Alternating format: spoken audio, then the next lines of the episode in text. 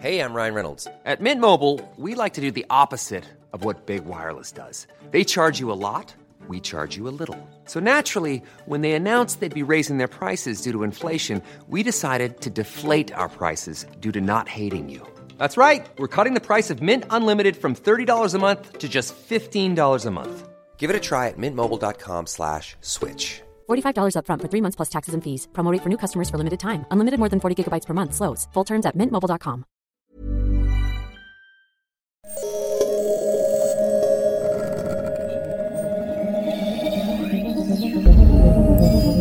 L'âge de pierre ne s'est pas arrêté par manque de pierre. Pas plus que l'on a renoncé à la marine à voile parce que le vent est tombé. Rêveurs audacieux. Cette mise en perspective à destination de toutes celles et ceux qui, pris de vertige devant les mutations en cours, pensent que la fin est proche, est un cri d'optimisme offensif. Conspirateur positif. Il est temps de prendre au sérieux nos rêves et d'en faire une stratégie. Et si demain n'était pas foutu? Bonjour, je suis Mathieu Baudin, directeur de l'Institut des Futurs Souhaitables. Vous écoutez Dites à l'avenir que nous arrivons, le podcast des éclaireurs de Canal+, consacré à l'ère du temps, et pas n'importe lequel, puisque c'est celui qui vient.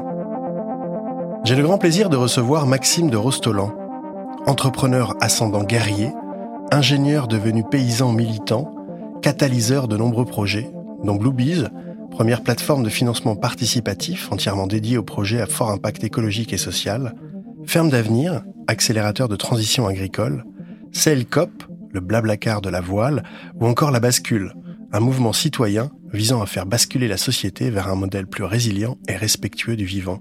Bonjour Maxime. Bonjour. Notre moment ensemble se divise en trois temps.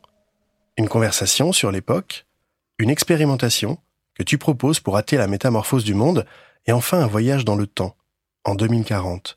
Une uchronie, mais dans le futur, histoire de voir la mise à l'échelle réussie de ton idée. Alors, le fil rouge de cette émission, c'est la confiance. La confiance en l'avenir, la confiance en notre capacité à le faire advenir, la confiance que j'ai en celles et ceux que je reçois. Eh bien moi, Maxime, j'ai confiance en toi. J'ai confiance en toi parce qu'il y a quelque chose de magique dans ce que tu fais, car cela prend toujours des proportions dorées. J'ai confiance en toi parce que si tu trouves une solution percutante à un problème bien senti, tu vas écrire une lettre et l'envoyer à un ministre qui, encouragé par ta communauté prise à témoin, te répondra dans la demi-journée. J'ai confiance en toi parce que j'ai pu me reposer sur toi, à un moment où, comme dans un film d'espionnage qui tourne mal, Rio ne répondait plus. J'ai confiance en toi parce que pour toi, l'avenir, les futurs souhaitables, c'est les demain dans la Terre. Sujet dont nous allons parler aujourd'hui.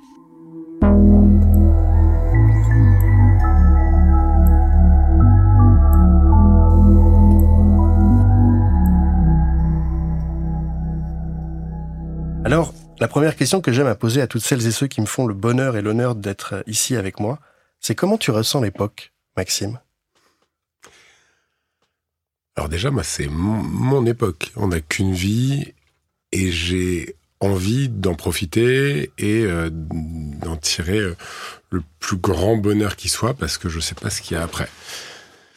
Après, j'ai grandi pas loin d'ici, dans un univers urbain qui s'est, euh, à mon avis, euh, étendu et, qui a même euh, imposé son, modèle au-delà des, frontières de la ville.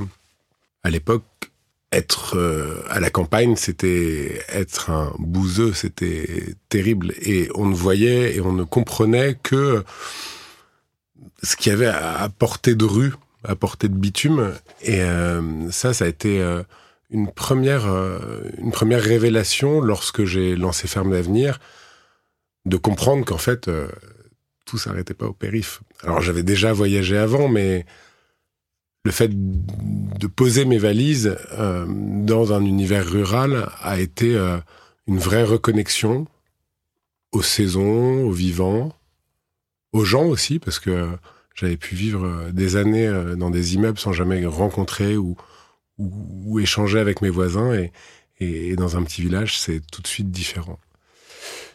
Donc, je suis un quelqu'un qui adore la vie, clairement, et pour parler de notre époque maintenant, celle de 2020, je pense qu'on vit une époque passionnante. Enfin, je ne sais pas comment euh, nos parents euh, euh, appréhendaient la leur, où tout semblait facile, où tout semblait gagné.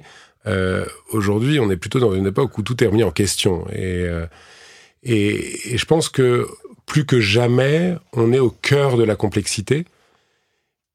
Et ce que je crains de notre époque, les dérives qu'on peut voir poindre, c'est la tentation de la simplification de dire en fait c'est facile, le problème ça vient de. Euh, c'est facile, la solution c'est ça. Et en fait, euh, peut-être que d'ailleurs c'est exacerbé par les écrans, mais euh, il faut absolument se nourrir de cette complexité pour pour essayer de trouver un chemin, un chemin d'espoir, d'espérance. Ce qui nous est aujourd'hui proposé dans les chaînes d'information euh, en continu, sur les réseaux où chacun se cache derrière un pseudo pour dire n'importe quoi, et sans avoir en assumer les conséquences, c'est un chemin qui, à mon avis, est sans issue. Et quand on voit, et quand on entend d'ailleurs les jeunes parler euh, d'avoir 20 ans en 2020 et, et de comprendre à quel point leur existence est le reflet, ou en tout cas le sillage de, ce que des générations inconscientes auparavant ont pu faire, on peut comprendre cette détresse, mais, mais, mais je pense que l'humain doit dépasser ça et peut dépasser ça, peut aller chercher euh, justement dans cette euh, situation qui est une crise ou qui n'est pas une crise, puisque si elle est permanente, effectivement, c'est plus forcément une crise, mais peut aller chercher euh, des solutions. Un des points de vigilance, en tout cas, que, que, que, que j'essaye de, de, donner, en tout cas à, mon engagement, c'est le rôle central qui finalement euh, est donné à l'argent. Et si on ne considère que ça, en fait, on va dans le mur parce qu'il est bien plus euh, facile euh, de faire de l'argent avec de l'argent et des modèles mathématiques sur des tableaux que de s'ancrer dans la réalité et de voir ce que ça donne dans les faits. Et si les économistes continuent à être dans leur coin pendant que les scientifiques tirent sur toutes les sonnettes d'alarme possibles sans être écoutés par finalement ceux qui dirigent le monde, c'est-à-dire les économistes, ça va être compliqué.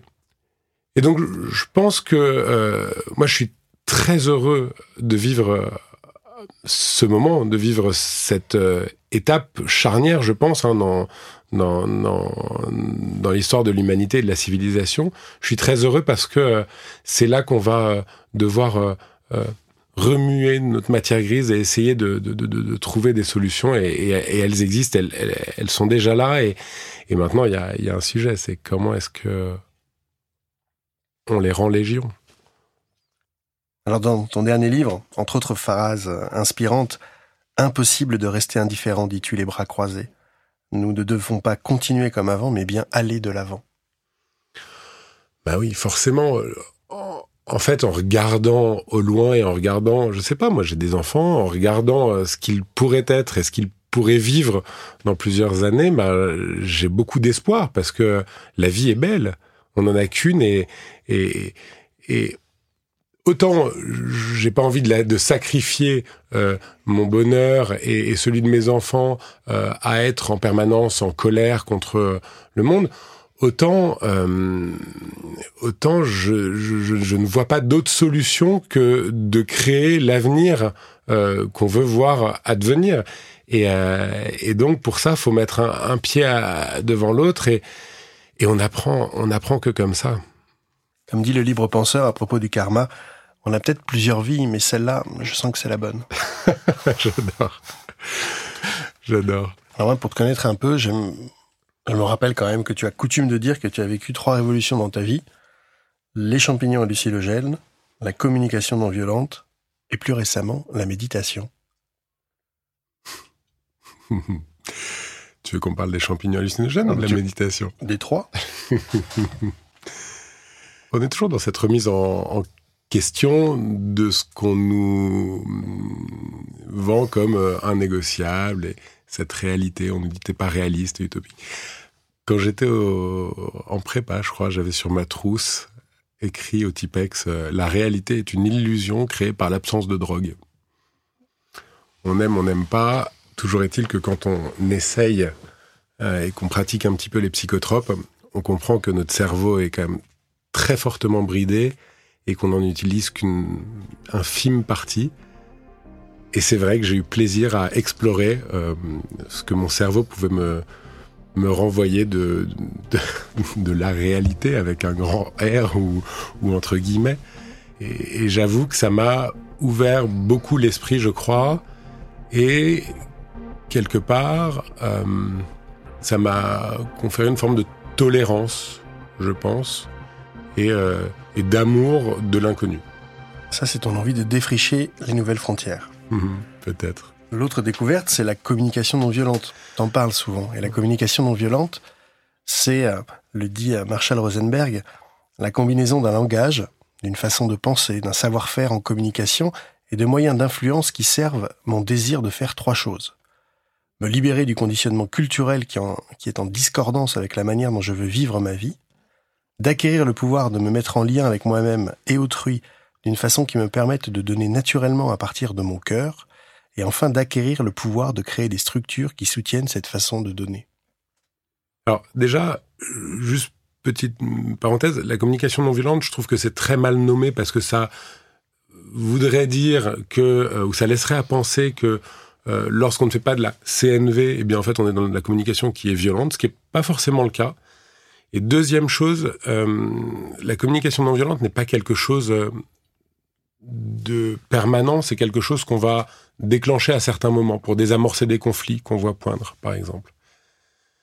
Et donc, quand on se met en configuration communication non violente et qu'on dit, tiens, là, il y a un sujet, mettons en place la méthode, parce qu'il y a une méthode assez claire, euh, le postulat dont on part est, est que on est en bienveillance. C'est-à-dire qu'on est si jamais le but est de s'engueuler et de dire toi je t'aime pas, c'est pas d'accord, ça sert à rien en fait de faire de la communication non violente.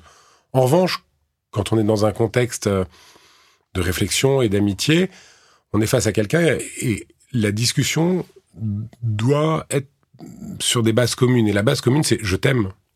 Je t'aime en tant que personne, je veux ton bien.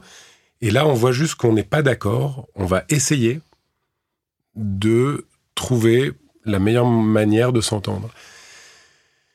Et donc, ça, je trouve ça fabuleux. Et la méthode qui est proposée est ce qu'il y a de plus logique. Mais en fait, tant que ça n'avait pas été formulé, tant que je l'avais pas lu, ça m'était pas venu. Et donc, ce bouquin de Marshall Rosenberg, Les mots sont des fenêtres, quand je l'ai lu, je l'ai relu direct après l'avoir euh, avoir fini la dernière page. Je dis attends, il faut absolument que je, je me réimprègne de ça et je l'ai offert à beaucoup de monde. Et j'ai fait moi-même beaucoup les tests avec euh, mes parents, avec ma compagne, euh, ma femme, avec euh, voilà, avec des amis. Et c'est très puissant. C'est très puissant parce que c'est l'amour, c'est l'amour qui est le qui est le, le carburant ou la l'envie derrière. Et j'adore, j'adore parce que on voit qu'il y a plus de de conflits. Il y a juste des sensibilités différentes qui, puisqu'elles sont en bienveillance l'une avec l'autre, vont aider à se faire grandir mutuellement. Et je trouve ça super et, et de fait, ça marche. Alors ta dernière découverte, plus récente selon tes dires, et c'est vrai qu'il est peu dire que tu es un homme d'action, c'est justement la méditation. Ça a été... Euh, ma femme euh, m'en parlait depuis des années et, et c'est vrai que il y avait, on peut avoir des artifices dans la vie euh, qui qui laisse à penser qu'on n'en a pas besoin et que et que on peut s'en tirer autrement. Euh, je veux dire pour se déstresser, pour pour se vider la tête, etc. Et un jour, euh, une amie, Marianne Linhart, qui a écrit euh, Passage, un super bouquin, euh, a voulu tenter une expérience, le monastère discothèque, un petit peu. C'est-à-dire concilier ce besoin de se découvrir à l'intérieur avec l'envie qu'on peut avoir de le faire à plusieurs. Et donc, on est parti à 30, euh, une trentaine d'activistes et on a fait une retraite euh, qui, euh, dans les premiers jours, fut silencieuse et est guidée par Martin Aylward, qui est, super en Dordogne. Et ça a été un, un, une vraie révélation. Au départ, c'était mais je, je, ne comprends pas euh, où tu m'emmènes et euh, en fait, il se trouve que ce que tu me racontes, je sais déjà et j'ai pas vraiment besoin de ça. et en fait, à rester seul avec soi-même, à, ressasser cette cette lubie ou cette cette, cette, conviction, elle tombe, elle se détricote et on se retrouve seul face à soi-même à, dire mais attends mais euh, si jamais j'arrive pas à maîtriser moi-même mon cerveau euh, dans un contexte apaisé, euh, euh dans, un, dans un contexte adéquat, puisqu'on est vraiment euh, en plus dans un écrin de verdure, c'était magnifique. Si j'arrive pas à faire ça, en fait, euh, dans les moments de tension, dans les moments plus compliqués, c'est sûr que je le maîtrise pas et que je me laisse dépasser par mes émotions. Et on sait que elles sont nécessaires les émotions, mais si on se laisse manger par elles, on n'est plus très euh, rationnel et voilà. Et ça a été une vraie expérience.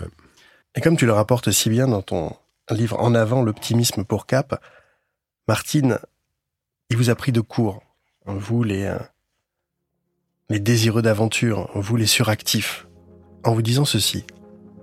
Comme beaucoup de gens qui vénèrent l'action, vous vous dites certainement que les contemplatifs sont de doux rêveurs, pour ne pas dire des fous, des inconscients. Alors que les crises de tout ordre assaillent la société, que la maison brûle, ils s'asseyent, les jambes croisées, ferment les yeux et se donnent un mal incroyable pour surtout ne penser à rien. Le monde s'effondre et il semble heureux, détendu. Ça vous paraît insensé. Mais vous êtes-vous déjà demandé de ce que les contemplatifs peuvent bien penser en voyant des hyperactifs s'agiter dans tous les sens sans cesse à la hâte, éternellement occupé à tenter de changer le cours des choses? Eh bien, il s'interroge sur la possibilité d'améliorer le monde quand on n'a pas les idées claires, quand sa pensée se laisse dicter, voire parasiter par une émotion comme la peur ou des injonctions extérieures comme l'urgence ou bien la performance.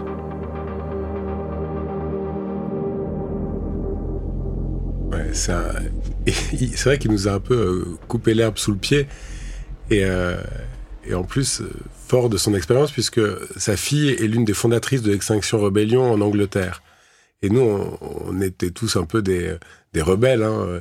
Et quelque part, il a réussi à d'emblée nous convaincre de le suivre, puisqu'en fait, il a les deux côtés de l'histoire. Et euh, moi, je vois beaucoup dans les activistes des gens en colère, des gens euh, qui sont toujours au combat, d'ailleurs, hein, toujours sur ce mot-là. Et, et c'est compliqué, je pense, de, de, de, de, faire confiance à, à des gens qui sont euh, mus par ce genre de de de de de, de, pas de sentiments mais d'énergie et, et je, je, suis très reconnaissant en fait à tous les gens qui conscients hein, conscients de ce qui se passe autour décident de prendre le temps et je suis ressorti de cette première semaine de méditation très très très apaisé et et pour la première fois vraiment, je pense, euh, connecté naturellement, sans produit, à moi-même. Et j'ai trouvé ça très puissant. Et depuis, j'ai essayé. Alors évidemment, euh, on a tous nos rythmes et, voilà, mais j'essaye de le faire régulièrement et, ça me fait toujours du bien. Mais ça se voit. Merci. Donc, tu as fait du très haut avec des rôles en amont sur la pédagogie. Tu as fait du euh, du, euh, du local avec une ferme, même si tu avais des ambitions de la, de la répliquer évidemment euh, au niveau national. En fait, tu as utilisé beaucoup d'expériences, beaucoup de périmètres. Fort de cette expérience, quel est le périmètre qui te paraît le plus adéquat pour participer à la métamorphose du monde? Il me semble que la diversité des modes d'action, des stratégies est indispensable. Faire croire à, à qui que ce soit d'ailleurs que la solution est simple et que c'est ça. Arriver avec une solution unique, c'est pas bon signe. Et donc, je pense que la posture, avant de savoir le périmètre, la posture qu'on devrait avoir, euh, c'est une posture de coopération bienveillante. Et ça, ça permet justement d'additionner les modes d'action et d'éviter des espèces de querelles qu'il peut y avoir dans le monde militant entre euh, des groupes qui ont souvent les mêmes valeurs.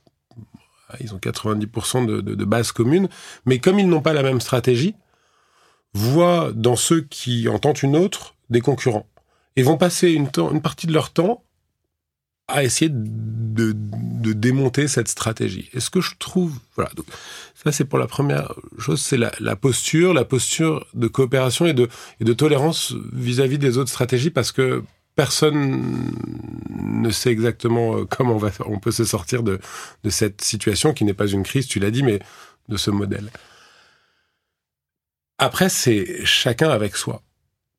Ma sœur, par exemple, qui habite dans une yourte, qui fait du pain, euh, qui euh, a fait du fromage, euh, n'a pas envie de s'embêter à aller voir des ministres, à essayer de convaincre des gens inconvaincables que ce qu'elle fait est bien, et, en fait, elle, elle incarne.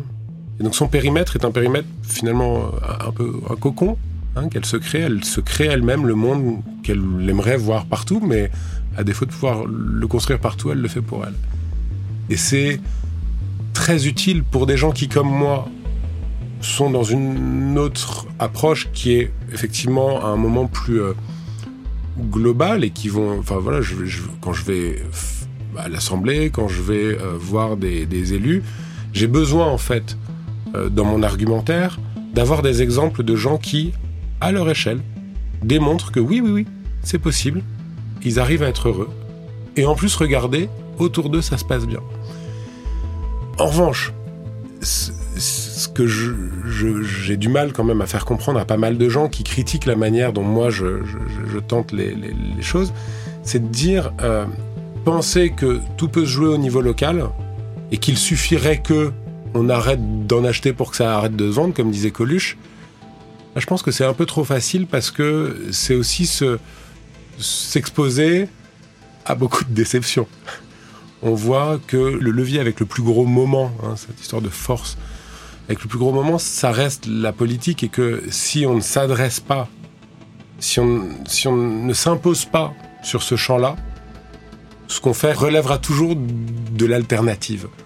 Moi, je veux pas que les choses restent des alternatives. Je veux que le modèle dominant euh, intègre clairement jusqu'à s'en trouver profondément modifié ces alternatives qui sont, d'après moi, beaucoup plus résilientes. Donc je pense que, quelles que soient vos envies, votre périmètre, vous le trouvez dès lors que vous êtes, et ça c'est à nouveau un petit clin d'œil à la méditation ou à la connaissance de soi, dès lors que vous êtes aligné, vous êtes dans le bon périmètre, je pense. Alors toi, ton nouveau périmètre, qu'il soit temporel ou spatial, c'est la forêt. Cette espèce de tradition d'avenir représente la sagesse des arbres. Depuis plusieurs années, je, suis euh, euh, un ami euh, que j'adore, qui s'appelle Tristan Lecomte, et qui, après avoir monté Alter Eco, donc le commerce équitable avec le chocolat, le riz et tout ça, et le café, a décidé d'accompagner les, coopératives de producteurs, de petits paysans avec lesquels il travaillait, de les accompagner dans dans la, la manière qu'ils avaient de cultiver et de préserver, voire de régénérer leur territoire. Et il a décidé de, de planter des arbres avec eux. Et euh, il a donc monté Pur Projet pour ça. Et j'ai, depuis 2010, euh, contribué autant que je pouvais à, cette aventure. Et là, elle est, revenue euh, comme une évidence pour moi. Parce qu'en fait, je, sortais d'une période assez, assez éprouvante. Je, je fais juste un petit, un petit pas de côté, mais Ferme d'avenir, on a prouvé qu'on pouvait produire différemment, que plein de gens étaient volontaires pour le faire, que ça faisait du bien au territoire. On a montré qu'il y avait une distorsion de concurrence avec l'agriculture industrielle et donc on a essayé de proposer des aménagements, notamment dans la loi, et c'est ce que j'ai fait dans les états généraux de l'alimentation. Et donc on a passé un amendement qui a été voté mais qui a été censuré par le Conseil constitutionnel. Et là, ma réflexion a été de dire, OK, on a réussi à convaincre les parlementaires qu'il y avait un problème, on a proposé une solution qui, leur convenait. Et là, le Conseil constitutionnel a quand même réussi à le censurer. Donc nos institutions sont finalement euh, euh, conçues pour ne pas faire gagner l'intérêt général. Et c'est là que j'ai décidé de quitter Ferme d'avenir et de lancer la bascule pour remettre l'intérêt général au cœur des priorités politiques. Donc c'était un mouvement très politique, apartisan, hein, mais très politique. Et en fait, ça a pris une forme très rigolote puisque, euh, comme quand j'ai lancé cet appel, il y a eu des milliers de, de, de, de jeunes étudiants qui ont dit oh viens, je, je, je suis, moi je, je veux bien m'embarquer euh, dans cette histoire, on va la faire cette révolution. Il a fallu les loger et on a euh, on, on a retrouvé un on a trouvé un hôpital désaffecté à Pontivy en centre-Bretagne où à, une centaine on est parti s'installer sans eau, sans électricité en faisant euh, ce qu'on pouvait pour être le plus résilient possible et ça a été une superbe aventure. Et euh, et tous ces jeunes qui ont pour beaucoup bossé avec des paysans, du coup, sont, de, allés donner des coups de main sur leur territoire, m'ont confié euh, euh, à la fin, m'ont dit le fait de vivre ensemble et de, de partager cette vie euh, en collectif avec de la gouvernance partagée euh, pour se mettre au service d'un sujet ou d'un projet qui nous transcende, c'est irréversible. Continuons à créer des lieux. Alors j'ai eu d'un côté ce besoin de créer des lieux, mais avec un, une forme de modèle économique. Hein. Même si on désobéit, il faut malgré tout à un moment refaire la toiture, il faut avoir un peu de sous.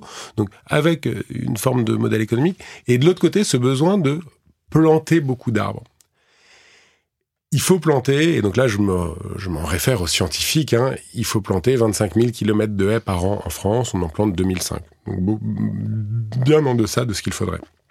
Il y a plein de euh, facteurs limitants euh, à, l'ambition qu'on devrait avoir. Il faut trouver des bras, il faut trouver des sous, il faut trouver des experts, il faut trouver des parcelles où planter. Il faut trouver aussi des plants, des plants d'arbres. Et donc je me suis dit, mais en fait, euh, il faut donc créer des pépinières si autant de gens que ça sont prêts à donner un mois, six mois, un an de leur temps pour un projet d'intérêt général, et si en plus ils vivent en, en, collectif, en collectif, si en plus ils apprennent quelque chose, eh ben en fait on va on va trouver ces bras-là. Moi je fais très confiance à l'humain, in fine. Il faut juste lui donner les outils, il faut juste lui donner le cadre, l'espace-temps pour le faire. Et donc c'est là que j'ai décidé de de réfléchir et de creuser cette question. Alors plus que la forêt, moi, ce qui me paraît euh, euh, une vraie une, une, vraie piste à creuser, c'est l'agroforesterie. C'est le fait de remettre des arbres dans et autour des champs. Et donc là, clairement, euh, les experts disent qu'il y a tout un chantier à, à, à mener. Et donc j'ai imaginé comment est-ce qu'on pouvait faire x100 sur le nombre d'arbres qu'on plante aujourd'hui et effectivement, euh, c'est l'idée Community Trees. Et, euh, et, on est en train de la prendre par plusieurs angles parce que euh, on voit que c'est pas simple et qu'une idée, même si elle, elle, elle emporte l'adhésion de tout le monde, bah en fait pour la mettre en œuvre, eh ben les obstacles sont nombreux et donc on a décidé de le faire avec l'État parce que j'essaye autant que possible de convaincre les dirigeants du bien fondé de, de, de, de ces idées. Donc là, on travaille avec la Banque des Territoires et on essaye de faire un business plan euh, qui leur convient parce que l'État ne veut pas investir à perte, entre guillemets. Euh, enfin, il faut un retour euh, sonnant et trébuchant. Il n'a pas compris que le retour extra-financier peut être bien plus important, même en termes d'économie plus tard. Donc on essaye avec l'État, on essaye sans l'État. Donc on le fait avec des collectivités locales, avec des opérateurs locaux. Et on va aussi le faire contre l'État. Parce qu'en fait, c'est trop facile de toujours dire bon, on peut pas tout attendre des politiques, c'est aux citoyens de changer. Il y a un moment, il faut qu'on arrive à changer le politique et pour ça, on a bien compris que seul le rapport de force euh, euh, arrivait à les contraindre. Et donc on, attaque l'État en justice sur euh, euh, son inaction en termes de, plantation d'arbres, alors qu'il est pertinemment au courant qu'il faut le faire et que, et c'est urgent. Alors tu le dis, une idée, même si elle est partagée, si elle est entendue, si elle est évidente, les obstacles sont nombreux moi, ça me rappelle une histoire, une histoire d'autrefois. L'histoire de Georges Fabre et de Charles Flao. Georges Fabre et Charles Flao étaient des, hommes du 19e siècle. Des hommes du 19e siècle qui ont rencontré euh, le mont Igual. Le mont Igual, c'est le second plus haut mont de Lozère, après le mont Lozère, et le plus grand du Gard. Le mont Igual, autrefois euh, florissant, avec plein de hêtres, c'est petit à petit, au cœur de la révolution industrielle, s'est fait enlever sa richesse. Plus d'arbres, un caillou, un monde minéral, mangé par le pâturage, voire le surpâturage, les prélèvements pour le bois de chauffage, pour la mine ou pour l'industrie des forges et des verreries. Plus rien. Et dans les Cévennes, il y a le fameux épisode Cévenol, ces crues terribles qui dévalent et qui éboulent et qui ruinent des villages entiers. Donc Georges Fab, polytechnicien, ingénieur des eaux et forêts, et Charles Flao, botaniste, avait envie, comme toi, de résoudre un problème de société qui touchait l'intérêt national. Replanter des arbres sur le mont Igual. Comment convaincre Tout le monde est d'accord, personne n'a d'argent. Et c'est là où je trouve l'histoire est un lieu, encore une fois, de référence et pas de résidence, mais voilà ce que fait Georges Fabre. Il a l'intelligence de prendre du sable du Mont Igual, de prendre du sable des affluents qui alimentent in fine la Garonne, et du sable en rade de Bordeaux. Il va devant la préfecture de Gironde et dépose sur le bureau du préfet les trois sables qui sont de la même couleur. Et il dit Tout l'argent que vous prenez pour désensabler le port de Bordeaux chaque année, donnez-moi un petit peu, et en amont au Mont Igual, je reforesterai, vous n'aurez plus à le faire. Et il convainc, il a de l'argent, première étape accomplie, l'argent. Fort de cet argent et de quelques gardes forestiers, ils vont voir au Mont Lozère comment faire. Et là, problème de biologie, plus rien ne pousse. C'est là où Flao a une idée. Il va partout en Europe dans des contrées un peu arides et il trouve une association biologique. Il remplace le mal de dos par le mal de crâne. Et il trouve une solution, un mélange d'hêtre et d'épicéa. Deuxième problème résolu. On a le problème résolu, on a l'argent, on retourne en Lozère, et là, étonnamment, les Lozériens les caillassent. Ils ne veulent pas changer leur mode de vie. Leur mode de vie était devenu du pâturage, ils ne voulaient pas reforester, ça ferait moins de surface pour les troupeaux. Et toute l'intelligence de Fabre qui a mis 30 ans, c'est de transformer une économie pastorale en une économie forestière. Et malgré ça, malgré 35 ans, malgré 68 millions d'arbres plantés, eh bien, à la fin, il a été rétrogradé. Donc même en ayant la reconnaissance de celles et ceux qui ont vécu, eh bien, il a eu quelque chose de l'ordre du politique. Donc, tu vois, les difficultés en tout temps sont un peu toujours les mêmes. C'est une belle histoire que je connaissais pas. je vais essayer avec le sable. On va voir ce que ça donne. Le maire de Bordeaux, il sera peut-être euh, sensible. Donc, il y a trois leçons qu'on peut tirer de cette histoire. La première, c'est la difficulté qu'on a à convaincre pour avoir de l'argent. La deuxième, c'est la difficulté pour trouver des solutions à des vrais problèmes, notamment biologiques. Et la troisième, c'est la difficulté de faire changer les habitudes. Effectivement, on est toujours embourbé dans ces questions-là et ce serait trop simple d'imaginer qu'il y a un ordre dans lequel régler ces sujets. Et je pense qu'il faut y aller euh, euh, en parallèle. Là, aujourd'hui, on a un monde paysan qui est euh, très ancré, hein, qui a depuis 50 ans appris et, et, vogué sur sur un modèle qui, qui est l'héritage de quelque chose qui en son temps était sans doute légitime, mais qui aujourd'hui euh, a montré euh, ses limites. Et on va devoir convaincre et les paysans et les réfractaires euh, extérieurs, hein, qui pour beaucoup défendent le modèle coûte que coûte.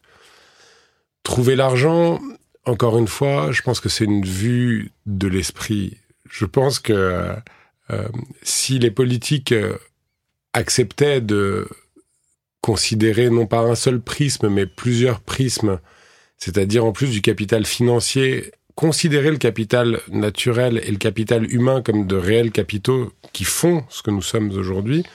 La triple comptabilité dont parlait Yannick Rodeau. Ouais, la comptabilité en triple capital, effectivement, qui est un des vrais sujets, je pense, que, qui, qui pourrait euh, réformer euh, en profondeur notre système. Et ensuite, convaincre et trouver de l'argent. Et, les solutions, en fait, elles existent. Et ça, c'est quelque chose que depuis euh, une quinzaine d'années maintenant, j'explore. c'est vraiment aller piocher dans la nature. Et ça, ça s'appelle la permaculture. L'agroforesterie est un des outils que la permaculture peut euh, déployer. Et je pense que euh, on a ces solutions. Donc, et, et, pour terminer sur une note de réconciliation, qui va aussi dans, la, dans, dans, dans le sens de la, de, du fait de convaincre euh, les acteurs, il me semble que l'arbre est un totem de réconciliation. C'est-à-dire que on, on, a tellement d'urbains qui sont attachés à ce symbole et qui sont prêts à aller donner de leur temps pour aller planter des arbres dans les champs puisqu'ils traversent la Beauce et ils voient ce, ce territoire désolé qui est devenu un désert. Et en fait, ils pourraient le faire main dans la main avec les agriculteurs qui aujourd'hui considèrent les urbains comme des bobos déconnectés. Et donc moi, c'est mon message d'espoir, c'est que ensemble, on va régénérer euh, nos territoires, on va régénérer euh, cette planète. Et c'est le plus beau des chantiers qu'on ait à mener. Et je pense que la graine, l'arbre, est euh, le premier, ouais, la première étape. Il y a un proverbe africain ou apocryphe en fonction des sources. Le meilleur moment pour planter une forêt, c'est il y a 20 ans. Le second meilleur moment, c'est aujourd'hui. Merci Maxime. Merci beaucoup.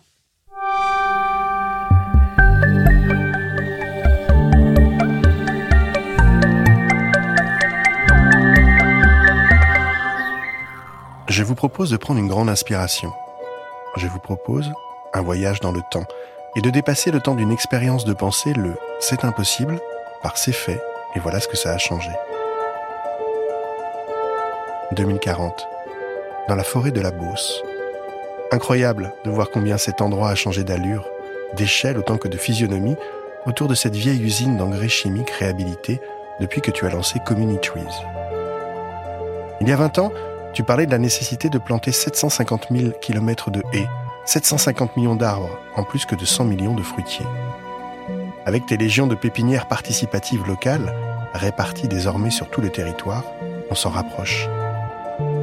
J'ai adoré la journée que nous venons de passer dans ce tiers-lieu hybride, mixant production d'arbres, centre de rencontre pour les acteurs des territoires, lieu de formation pour les volontaires comme pour des migrants, centre d'artisanat et d'industrie essentielle locale, qui font de leurs mains, avec la matière première du terroir, des biens nécessaires aux habitants du coin. Je me souviens de nos échanges. Quand certains semblaient craindre que tu ne les embarques dans une nouvelle ZAD, tu parlais plutôt, toi, avec l'enthousiasme qui est le tien, de nouvelles zones à bâtir plutôt que de nouvelles zones à défendre, rejoignant les zones où apprendre à vivre ensemble, les oaves d'Alain Damasio. L'esprit était en effet celui de la coopération, d'aération de la démocratie, comme le disait dans les années 20 l'économiste Thomas Piketty. Je suis ravi d'assister ce soir à votre fête de fin de saison de plantation, dans ce qui ressemble à un joyeux mélange entre une fête des voisins et un berlot, cet agapé de fin de vendange. Toutes les parties prenantes seront là ce soir, paysans, élus, acteurs économiques, citoyens, ensemble. 200 fêtes en simultané comme tu sais si bien les faire dans les 200 pépinières participatives locales de France et d'ailleurs. Via ce totem qui est devenu l'arbre, un véritable lien de confiance et de sympathie a été recréé. Les groupes qui s'étaient perdus les uns pour les autres se sont reconnus. Tous partagent désormais un sentiment d'appartenance à un même périmètre, à un même territoire. Votre vaste projet a aussi permis à la biodiversité de refleurir, générant de ce fait de nombreux services, de ceux que rend une terre riche et respectée. La vision du travail de la terre en a été profondément transformée. Se sentant utile, des milliers de jeunes sont venus s'investir dans ces plantations d'un nouveau genre. Mais c'est le jour où l'État a consenti à investir dans le capital naturel, sans retour sur investissement, que la mise à l'échelle s'est opérée. Dans les années 23-24, reprenant le quoi qu'il en coûte et prenant acte de l'urgence climatique et environnementale, la puissance publique a basculé.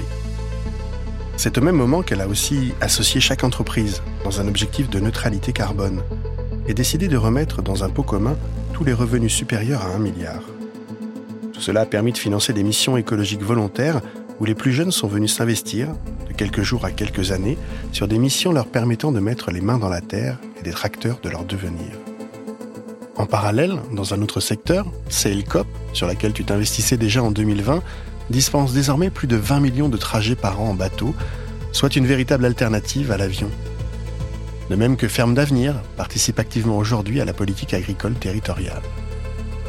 Bien sûr, d'autres chantiers d'intérêt général ont émergé toutes ces années que tu as, comme à ton habitude, poussé, tiré, orchestré pour tenter de nouvelles réponses à des problèmes anciens comme celui d'un système permettant qu'on ne puisse plus être aussi riche sans partage, où la place de l'argent a été revisitée, l'empathie enseignée, comme la parentalité d'ailleurs, devenue une discipline, du moins un apprentissage, aidant les parents à devenir parents. En lisant ce matin l'évaluation des services écosystémiques rendus, j'ai mesuré les effets de ce que l'on appelle aujourd'hui la révolution de l'arbre. Les paysans produisent désormais de l'eau potable grâce à leur sol redevenu vivant ils captent du carbone par leurs nombreuses plantes vivaces et pérennes. Et la nouvelle PAC, le pacte agricole citoyen, permet à tout un chacun de participer à ce chantier du siècle. Ce soir, nous célébrons les 400 000 km de haies plantées. Il reste 10 ans pour arriver aux objectifs des 750 000. Mais c'est déjà en soi une sacrée victoire de fêter pareil chiffre. Mais la victoire la plus grande réside dans la réconciliation des citoyens avec les paysans eux-mêmes, qu'on appelle désormais pour les célébrer des pays culteurs.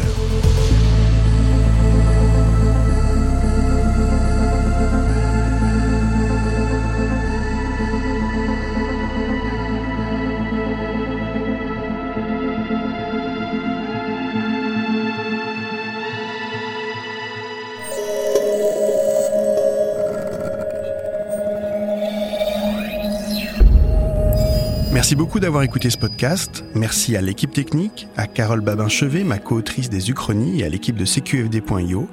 Si vous voulez en savoir plus sur le monde de demain et les initiatives à l'œuvre ici et maintenant, rendez-vous sur le site des éclaireurs de Canal+. On se retrouve très vite pour un nouvel épisode et si vous voulez partager ce moment avec nous, n'hésitez pas à vous abonner. À très bientôt.